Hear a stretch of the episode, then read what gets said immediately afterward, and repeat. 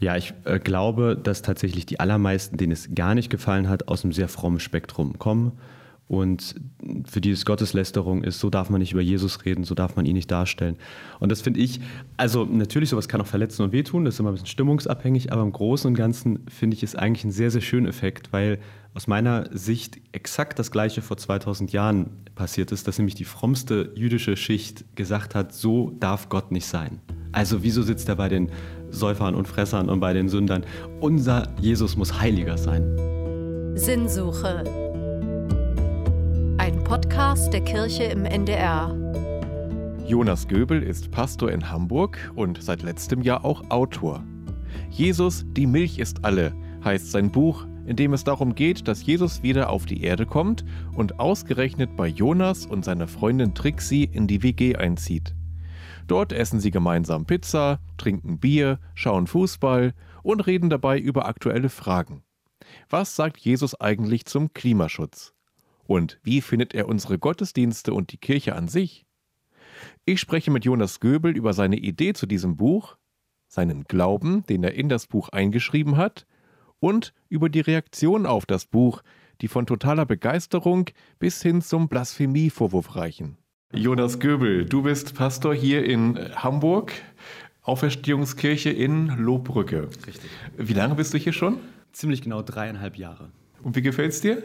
hervorragend. Also ich war etwas ähm, skeptisch, weil ich gar nicht aus dieser Gegend komme und eher so die urbane Stadt äh, genieße oder dahin wollte. Und das ist hier ganz anders, ist noch Stadt, aber irgendwie auch schon dörflich. Aber ich fühle mich mega wohl und bin super zufrieden hier. Woher kommst du denn? Auch aus Hamburg, eigentlich aus dem Westen Hamburgs und habe dann einfach lange in St. Pauli oder in der Innenstadt gewohnt und dann war der Osten Hamburgs hier ganz schön weit weg. Okay. Ähm, bekannt geworden bist du jetzt vor, na gut, anderthalb Jahren durch ein Buch, das nennt sich Jesus, die Milch ist alle. Und inzwischen gibt es auch ein Nachfolgebuch schon, Jesus, Füße runter. Ähm, ich habe die beiden Bücher gelesen und ich habe mich zum einen sehr amüsiert, ich fand es sehr, sehr lustig teilweise. Und zum anderen ähm, sind da auch so tiefgründige Kapitel drin, tiefgründige Fragen, die du sehr leicht ähm, ansprichst, unterbringst. Ähm, dazu kommen wir gleich noch. Wie bist du auf diese Kombination gekommen, die, die Botschaft von Jesus und Theologie auf diese Art und Weise zu verpacken? Das ist ja irgendwie, das habe ich so noch nicht gelesen. Also tatsächlich ist eine Predigtserie Ursprung dieser Bücher gewesen, dass ich äh, mich, äh, ich habe hier immer verschiedene Predigtserien gemacht und irgendwann habe ich gedacht, ach so Kurzgeschichten, das wäre auch mal eine neue Form von Predigt, wo ich nicht immer klassisch vortrage oder eben egal wie gut man es macht oder anders macht, es bleibt ein ähnliches Genre.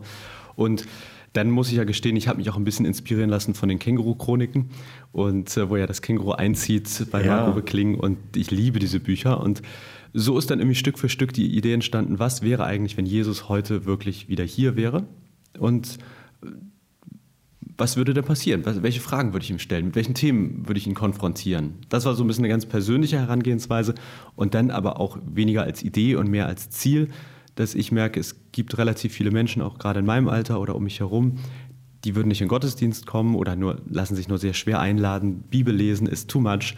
Aber sie haben trotzdem ähnliche Fragen. Sie interessieren sich trotzdem für Gott oder für große existenzielle gesellschaftliche Themen.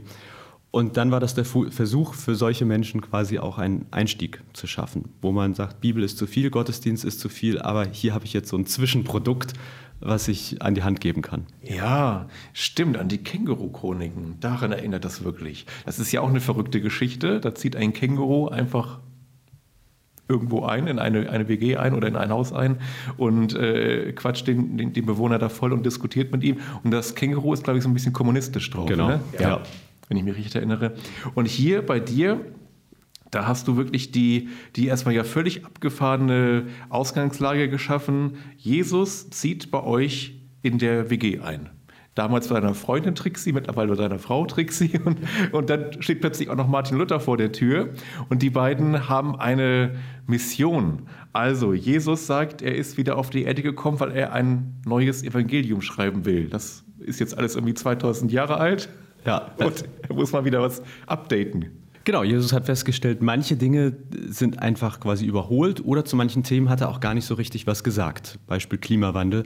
Und deswegen hat er den Auftrag bekommen, er muss mal wieder auf die Erde und muss was Neues sagen. Und die Herausforderung ist, dass er ja eigentlich noch nie ein Evangelium geschrieben hat. Also die ersten vier Evangelien wurden über ihn geschrieben.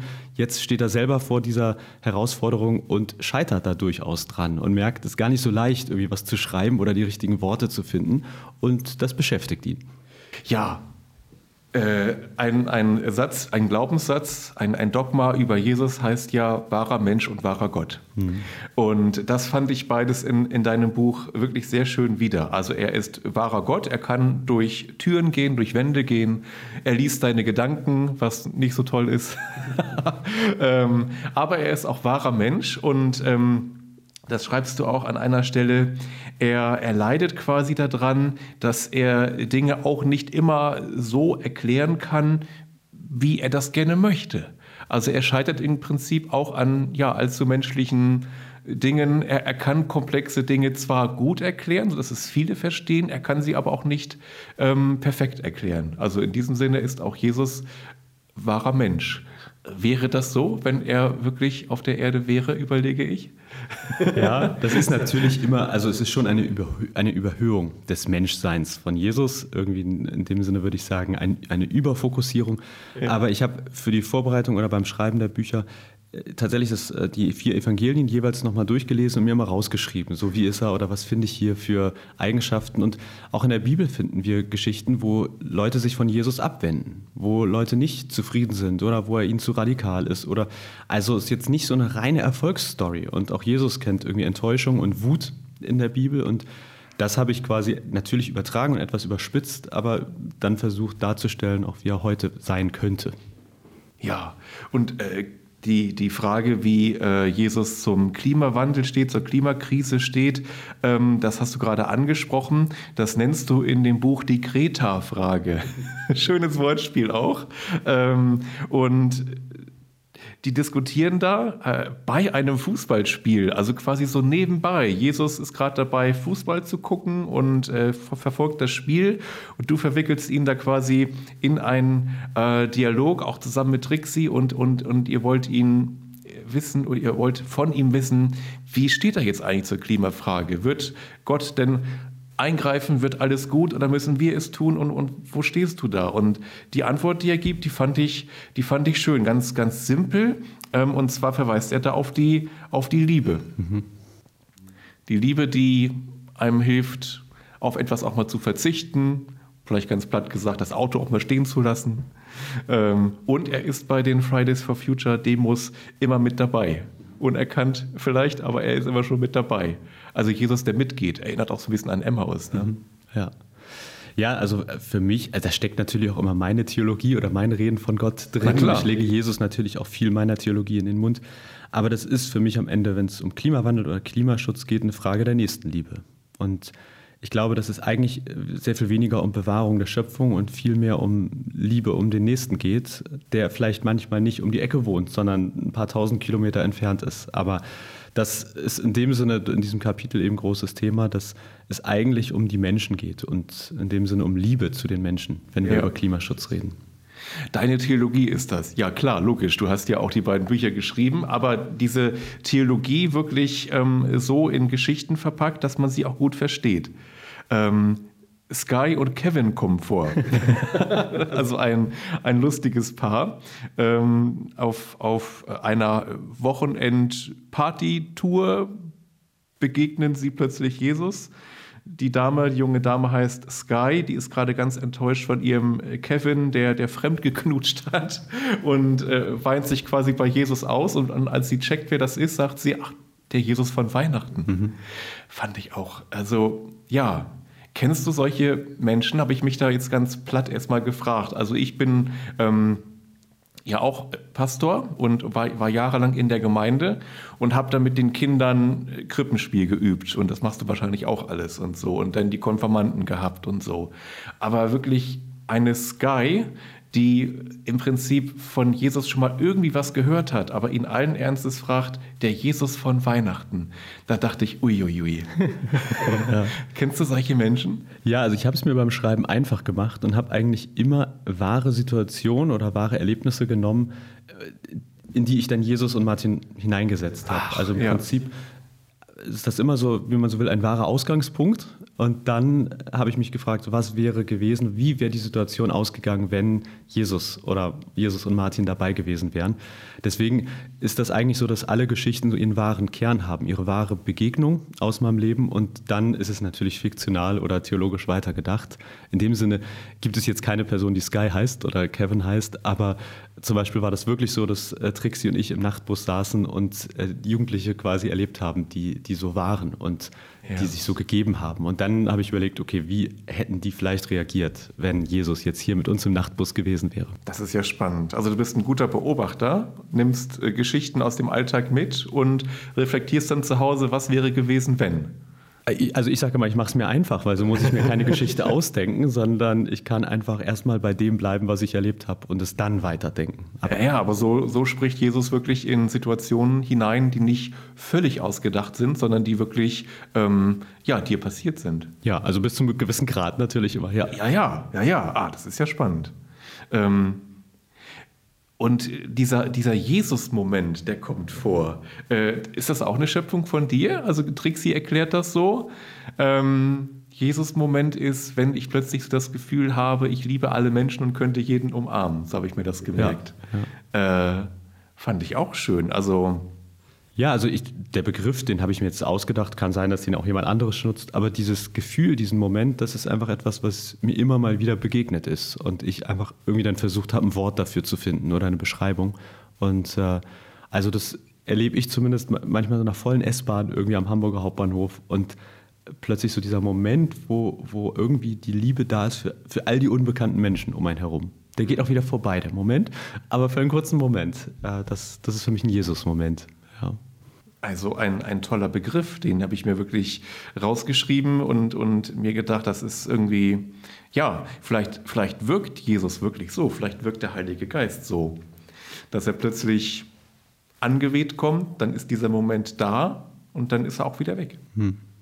Ja, so stelle ich mir das vor. Ja, ziemlich genau. Also finde ich einleuchtend. Und ähm, also du merkst, ich bin von deinen beiden Büchern sehr angetan. Vielleicht haben sie meinen äh, Humor getroffen, vielleicht haben sie auch meine Theologie getroffen. Aber man muss sagen, das geht nicht allen Menschen so. Und wenn man sich bei äh, Amazon mal so die, die Bewertungen durchliest, dann sind da auch welche vorbei, äh, dabei, die das völlig verreißen.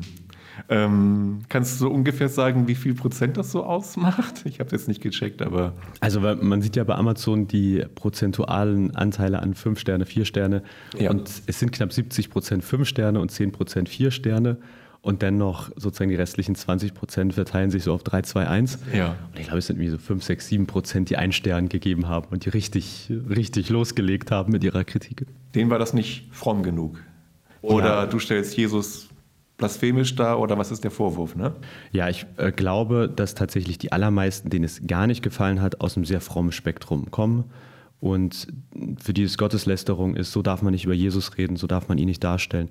Und das finde ich, also natürlich, sowas kann auch verletzen und wehtun, das ist immer ein bisschen stimmungsabhängig, aber im Großen und Ganzen finde ich es eigentlich einen sehr, sehr schönen Effekt, weil aus meiner Sicht exakt das Gleiche vor 2000 Jahren passiert ist, dass nämlich die frommste jüdische Schicht gesagt hat, so darf Gott nicht sein.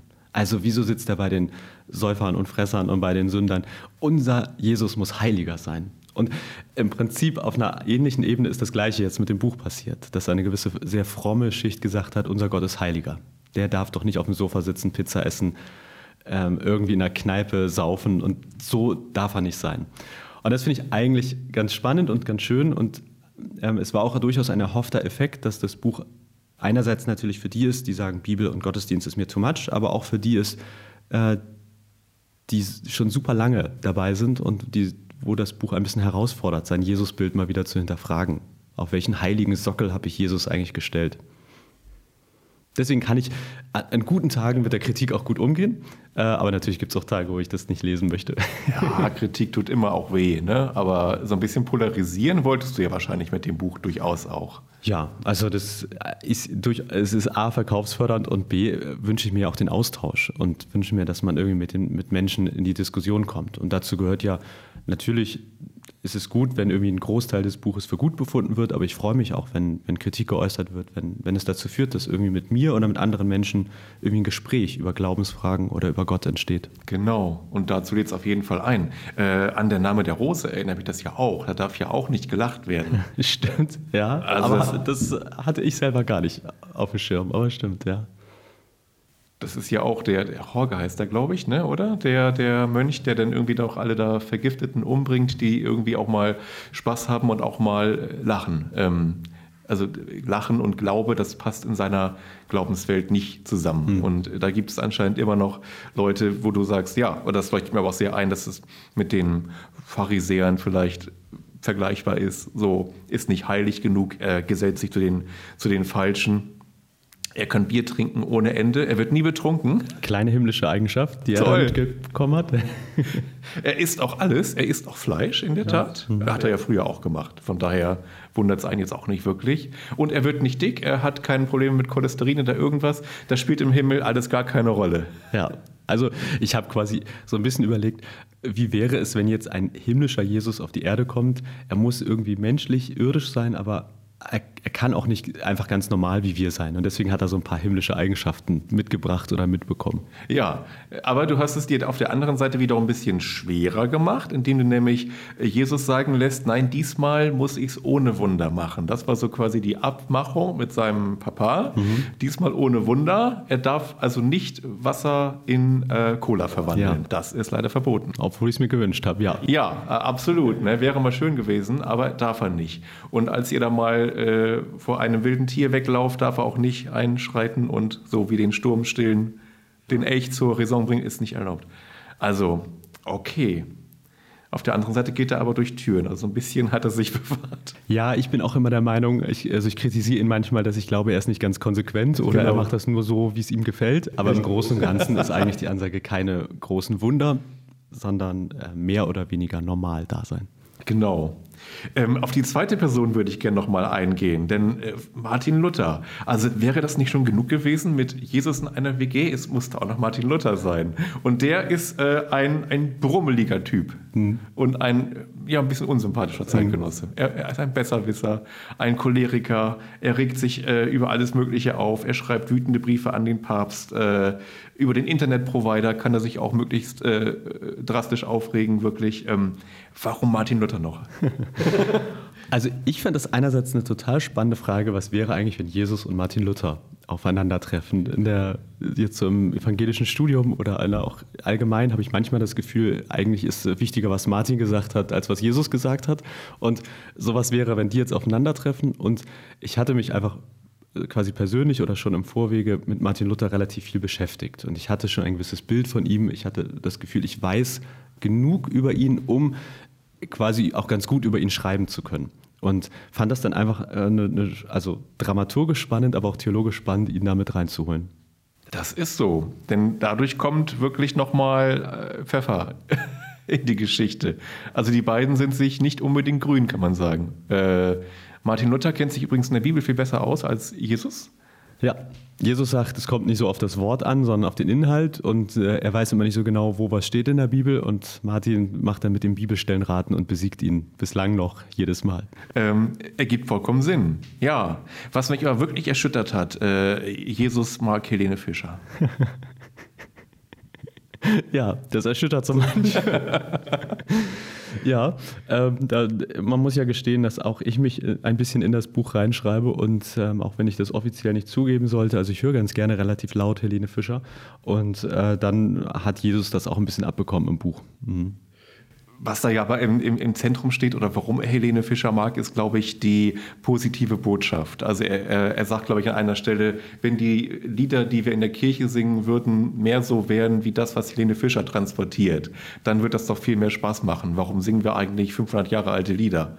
So ungefähr kann man es, glaube ich, zusammenfassen. Ne? Oder auch die Stimmung auf dem Konzert. Dann im zweiten Buch ist er Jesus auf dem Helene Fischer Konzert oder ihr alle seid da und er geht da äh, vollkommen steil und äh, ähm ja.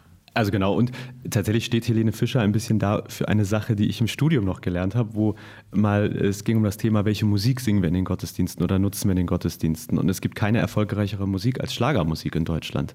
Und der, äh, die Schlagerparade im Fernsehen, da gucken ein paar Millionen Menschen zu, aber im Gottesdienst ist Schlagermusik regelrecht verpönt. Also okay, Popmusik, Lobpreismusik ist dann modern, ansonsten eher klassische Musik und Schlagermusik fehlt. Und das ist so ein bisschen quasi auch ein, ein, ja, für mich war das ein Grund, es denn zum Thema zu machen. Ja, vielleicht auch so der Grund, warum der Anschluss an ein gewisses Milieu abgerissen ist.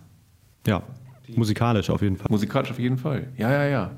Und ähm, was du gerade so sagst mit, mit, mit äh, Lobpreis, Klassik, Schlager, jeder hat eine andere Vorliebe und darum ist auch dieser Vergleich so schön, die Kirche ist äh, wie Bier. Mhm. Äh, ne? Also das sagt Jesus hier auch und man fragt sich, warum wie Bier? Naja, jeder mag irgendwie was anderes. Der eine mag ähm, ein helles, der andere ein dunkles, der andere ein Radler und äh, bei der Kirche gibt es aber irgendwie immer nur Export oder so ein Einheitsbier. Einheitsbier. Ja. Mhm. Ähm, naja, es ist jetzt sehr überspitzt dargestellt, aber so ganz grob kann man vielleicht sagen, die meisten Angebote sind auf einer Schiene und eigentlich müsste die Bandbreite viel größer sein. Das ist auch etwas, was du hier versuchst. ja. Von, von A bis Z. Und ähm, du hast ein neues Gottesdienstprojekt jetzt hier ins Leben gerufen, ähm, das an ja, ein Theaterprogramm erinnert. Erzähl doch mal, was, was du da vorhast. Ja. Also erstmal als Hintergrund, ich stelle fest und ich behaupte, dass das durch Studien auch eigentlich belegt ist, dass immer weniger Menschen einfach ohne Anlass in den Gottesdienst kommen. Die sagen, auch heute ist Sonntag, ich gehe in den Gottesdienst.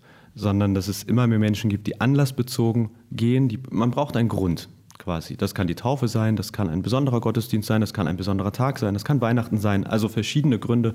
Und dass es äh, einfach immer weniger Menschen gibt, die einfach so in den Gottesdienst kommen. Und darauf aufbauend probieren wir gerade Gottesdienst so anzubieten, dass die Menschen ihren Gottesdienstbesuch wie einen Theaterbesuch planen können. Also man sagt sich, ach, ich würde mal gerne wieder ins Theater gehen.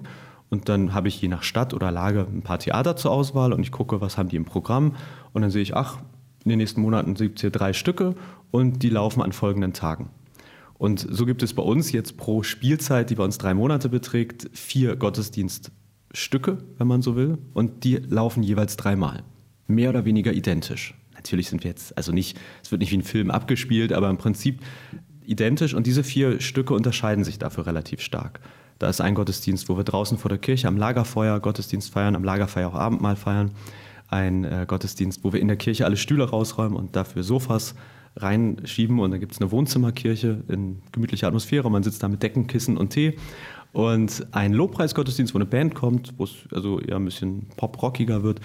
Und auch ein Orgelgottesdienst, eher klassisch, wo es auch lange Orgelstücke gibt für alle, die sagen, wir stehen so auf klassische Musik und klassische Gottesdienste.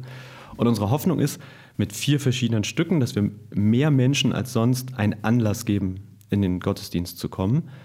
Ähm, es wird wahrscheinlich so sein, dass weniger die Leute jetzt zwölfmal kommen, sondern dass sie vielleicht sagen, ich gehe dreimal zu meinem Format oder ich gehe nur einmal hin und sage aber dafür meinen Freunden Bescheid, wie gut das war oder ich ja. lade andere ein. Ist ein Experiment, aber im Prinzip die Hoffnung, dass am Ende des Tages wir mit insgesamt mehr verschiedenen Menschen in einer Spielzeit quasi zusammen Gottesdienst gefeiert haben.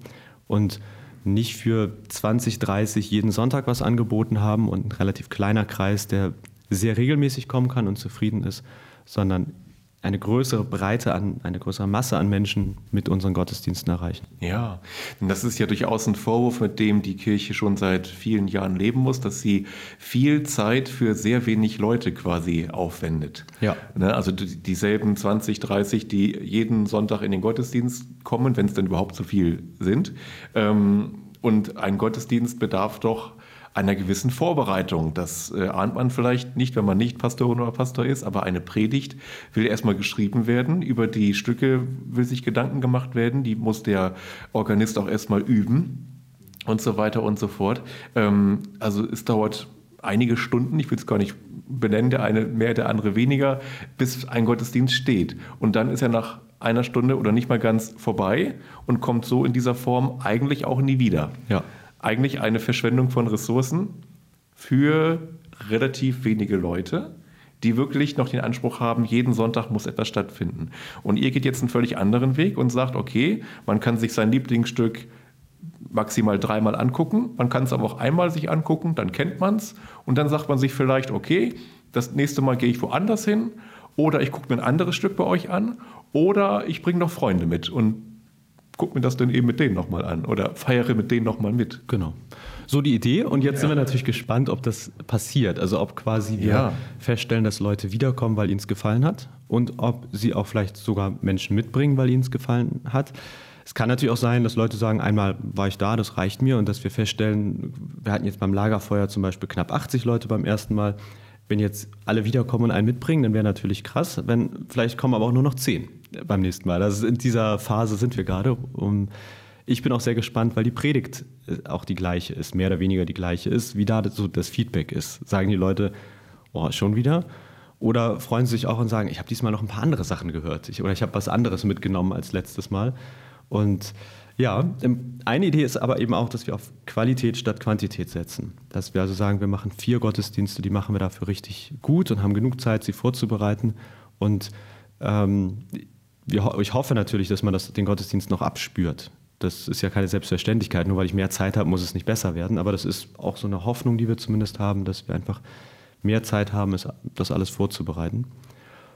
Ja, und jetzt schauen wir mal, was passiert. Ja, das ist eine und, total spannende Idee. Äh, wenn die Idee ist auch, dass wenn Stücke gut laufen, dass sie dann vielleicht verlängert werden oder nochmal aufgelegt werden. Vielleicht, also König der Löwen läuft in Hamburg seit irgendwie 2300 ja. Jahren. Vielleicht gibt es auch ein Gottesdienstformat, was immer weiterläuft. Vielleicht gibt es auch eins, vielleicht feiern wir einfach jetzt immer im Winter Lagerfeuer Gottesdienste. Also da mal schauen, wo, mhm. wie sich das so entwickelt. Ja, ja, Wiederauflage oder wie nennt sich das denn im Theater? Nee, neu. Ja, Neuaufnahme. Neuaufnahme? Wiederaufnahme. Wiederaufnahme. Wiederaufnahme. So, genau, ja, richtig. Äh, total interessant. Ähm, was macht ihr, wenn irgendwie was Neues passiert in der Weltgeschichte, was man eigentlich normalerweise in eine Predigt oder auch in die Fürbitten mit aufnehmen würde? Äh, ficht euch das gar nicht an oder zieht ihr das durch oder, oder kommt das dann trotzdem mit rein? Ich glaube, das würden wir mit reinnehmen. Also ich sage mal, die Begrüßung äh, oder die Fürbitten oder auch die Predigt, die werde ich in dem Sinne schon, also einerseits sind sie gleich und andererseits werden sie geprägt sein durch die Zeit. Äh, wenn ich eine Predigt gehalten habe, stellt man hinterher auch immer fest, ach, das war irgendwie nicht so gut, das hat mich selber gar nicht überzeugt. Man bekommt vielleicht auch ein Feedback nach dem Motto, hast du nicht den Punkt vergessen? Da würde ich nicht sagen, nee, jetzt steht die Predigt, jetzt kann ich nichts verändern. Und bei den Gebeten ähnlich, wenn äh, wir hatten jetzt gerade bei uns hier um, um, die Ecke ein häusliches Drama, also wo jemand erstochen wurde. Sowas würden wir natürlich dann aufnehmen. Und äh, auch jetzt in der Weihnachtszeit sind wir auch nicht ganz konsequent in unserem äh, Konzept. Da haben wir auch gesagt, dass wir die Gottesdienste, die dann in der Adventszeit sind, da tauschen wir auch ein paar Lieder und singen dann ein paar Advents- oder Weihnachtslieder. Also in dem Sinne, irgendwie äh, ist es einerseits nicht sozusagen irgendwie alles in Stein gemeißelt und äh, andererseits allein, weil wir das als Menschen machen, die jetzt keine Vollprofis sind, kein Tagesschausprecher, der da irgendwie alles exakt immer gleich macht, ändert sich es durch uns schon oder auch die Lesung wird, immer, wird nicht immer von den gleichen Leuten gemacht. Also es ist einerseits gleich, aber ich denke eben auch immer ein bisschen verschieden. Ja, auf dem äh, Buchrücken von deinem ersten Buch steht ja auch die Frage, äh, wie Jesus wohl eigentlich unsere Gottesdienste findet. Das finde ich sie gerade gar nicht wieder, aber irgendwo, irgendwo steht das. Ja. Irgendwo steht es. Ne? Ähm, genau, was sagt Jesus eigentlich? Ach da, wie findet Jesus eigentlich unsere Gottesdienste und Krippenspiele? Mhm. Ähm, was würde er dazu sagen, wenn ihr jetzt das so durchzieht und Gottesdienst quasi ähm, ja, wie, wie, ein, wie ein Theaterprogramm aufzieht? Ja, also ein Missverständnis an diesem Theatervergleich ist häufig, dass es, es ist jetzt nicht so, dass, dass es ein Stück ist, was man nur konsumiert. Also ähm, zum Beispiel. Stimmt, das könnte man missverstehen. Genau, also, also es ist jetzt nicht so eine Gemeinde. Es bleibt eine gemeinschaftliche Sache. Gerade in unserer Wohnzimmerkirche ist es sehr auf Austausch. Da ist die Predigt sehr kurz und es gibt sehr viel Diskussion, Gespräche. Also dieser Vergleich hat so seine Haken und, und Tücken. Ähm, ich glaube schon oder so, ich verstehe Jesus, dass er sagen würde, der Mensch ist nicht für den Gottesdienst gemacht, sondern der Gottesdienst für den Menschen. Und ich glaube, dass es auch für ihn ein Anliegen ist, dass einfach möglichst viele Menschen im Gottesdienst zusammenkommen oder im Gottesdienst ähm, also in Anbetung oder sich mit ihm auseinandersetzen. Und ich glaube nicht, dass es in seinem Sinne ist, wenn wir einen Großteil unserer Ressourcen für einfach einen sehr kleinen Teil unseres Klientels aufwenden. Bei uns in der Gemeinde sind 2500 Menschen Mitglied, im Stadtteil wohnen 11.000 Menschen und wir haben so einen durchschnittlichen Gottesdienstbesuch von 35 Menschen und es sind vielleicht 100 verschiedene, die kommen. Und da sehe ich ein bisschen viel Luft nach oben. Und ob jetzt dieses Konzept das wirklich besser macht, wird sich zeigen, aber es ist zumindest ein Versuch, äh, um aus meiner Sicht eines unserer Kernangebote Gottesdienst für mehr Menschen zugänglich zu machen. Ähm, in einer Stelle im Buch äh, wirft Jesus dir quasi auch vor, äh, ist die Kirche eigentlich ein Turmerhaltungsverein? Ein Problem, das auch viele Gemeinden haben, die eine alte Kirche und einen alten Turm oder eine alte Kapelle haben.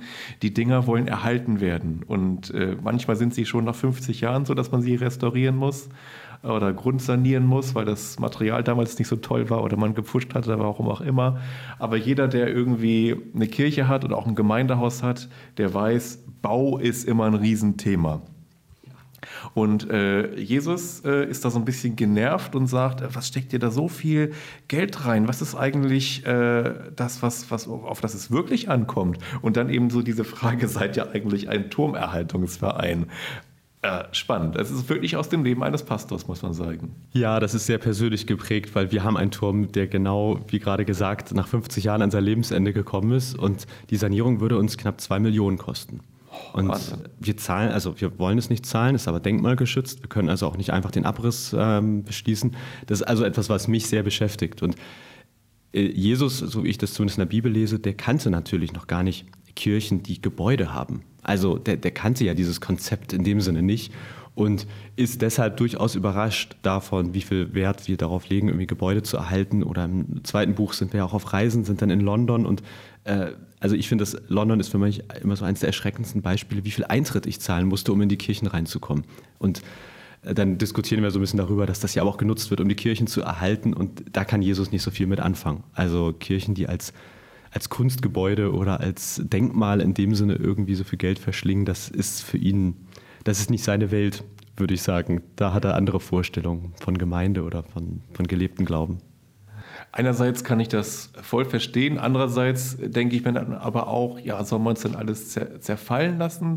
Es geht ja irgendwie auch nicht. Ne? Und äh, Denkmalschutz ist ein Riesenthema, aber auch so die Identifikation, ähm, der, der, der äh, Turm in, inmitten der Stadt, inmitten des Dorfes oder inmitten des Stadtteils, ähm, da würde schon was fehlen, wenn der weg wäre, auch für die, die gar nicht in den Gottesdienst kommen oder die vielleicht auch gar nicht mehr in der Kirche sind. Aber ähm, trotzdem ist das irgendwie ein Wahrzeichen auch. Ich bin da auch nicht ganz Jesus Meinung.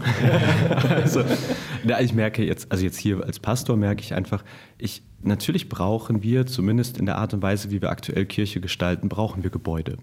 So, das, da kommen wir nicht drum herum. Also das, da glaube ich, da würden wir uns wirklich viel nehmen. Und äh, genau auch dieser, der Kirchturm, es gibt viele Menschen, die kommen nicht zur Kirche, aber ihnen ist irgendwie wichtig, dass der Turm da steht, dass die Kirche da ist. Das ist auch eine Präsenz, die uns, glaube ich, als Landeskirche zum Beispiel von freien Gemeinden unterscheidet. Wir sind auf eine Art sichtbar und äh, ich erlebe es nicht häufig, aber immer wieder, dass Menschen an der Tür klingeln und sagen, ich habe ein Problem, ich möchte reden. Und das tun sie natürlich auch, weil wir auf eine Art sichtbar und erkennbar sind. Hätten wir jetzt irgendwie keine Gebäude, wäre ich nicht an einem Ort auffindbar, der sich als Kirche identifiziert, wäre sowas, glaube ich, nicht möglich. Also ähm, ich würde das nicht so unterschreiben, wie Jesus das sagt, aber gleichzeitig verstehe ich, dass Jesus es sagt. Und ähm, da ist Kirche weltweit ja auch sehr unterschiedlich geprägt und irgendwie in manchen Gegenden gibt es nur Hausgemeinden, in anderen irgendwie ist es selbstverständlich, dass es Kathedralen gibt. Also das, da würde ich sagen, hat sich Kirche in Deutschland jetzt oder in Europa natürlich auch in einem bestimmten, auf eine bestimmte Art entwickelt. Und ob das so zu erhalten ist, äh, das ist ja mindestens anzuzweifeln, aus rein finanziellen Gründen. Jetzt Energiekrise und Kirche heizen, da merken wir ja auch, irgendwie ist es nicht das beste Gebäude, äh, wenn es um darum geht, etwas warm zu kriegen. Das ist einfach teuer. Wahnsinnig teuer, ja. Also das, so da habe ich zumindest versucht, auch in, in den Büchern, dass es Dinge gibt, wo ich quasi in der Bibel lese, okay, ich glaube, Jesus sieht das so, aber ich merke, ich ich sehe es anders oder mir fällt es schwer, dort mitzugehen. Und dann gibt es auch mal Auseinandersetzungen und wir sind nicht immer einer Meinung. Ja. Stimmt. Also er kommt zwar sehr äh, sympathisch und sehr menschlich rüber, aber man muss auch nicht unbedingt ähm, alles mitgehen. Oder er ist ja auch nicht immer nur cool. Ne? Also ja. Stimmt, also ist eben auch menschlich und äh, ganz, ganz natürlich. Und da fallen mir auch gleich ein paar Beispiele ein, wo ich jetzt so sagen würde, na, bei diesem Satz würde ich jetzt nicht unbedingt sofort jubeln und zustimmen, aber ähm, ja.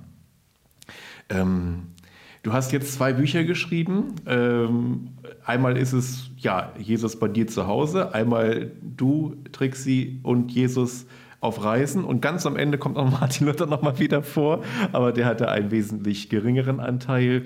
Ähm, Autoren reden da immer nicht so gern drüber, aber hast du schon eine Idee zum dritten Buch? Steht doch irgendwas, ist noch irgendwas offen, was noch fehlt? Ja, also ich äh, muss gestehen, beim Schreiben der Bücher, ich gehe da sehr strukturiert vor und ich mache mir dann immer irgendwie pro Kapitel quasi so ganz viele Stichworte und das Schreiben geht dann eigentlich recht schnell. Und, aber es ist so, dass ich vom Verlag ja eine Zeichenanzahl bekomme, wie viel darf ich schreiben und es gibt dann auch Vorüberlegungen, wie lang sollte ein Kapitel sein. Und es ist immer so, dass die Kapitel und auch das Buch ist früher fertig als all die Ideen, die ich äh, unterbringen wollte. Das heißt, im zweiten Buch ist viel gelandet, was irgendwie im ersten Buch keinen Platz mehr gefunden hat. Und es gibt auch noch genug, was jetzt nach dem zweiten Buch übrig geblieben ist. Aber es ist am Ende immer eine Frage, wie gut verkauft es sich und wie viel Zeit habe ich. Also das ist die größere Frage für mich eigentlich.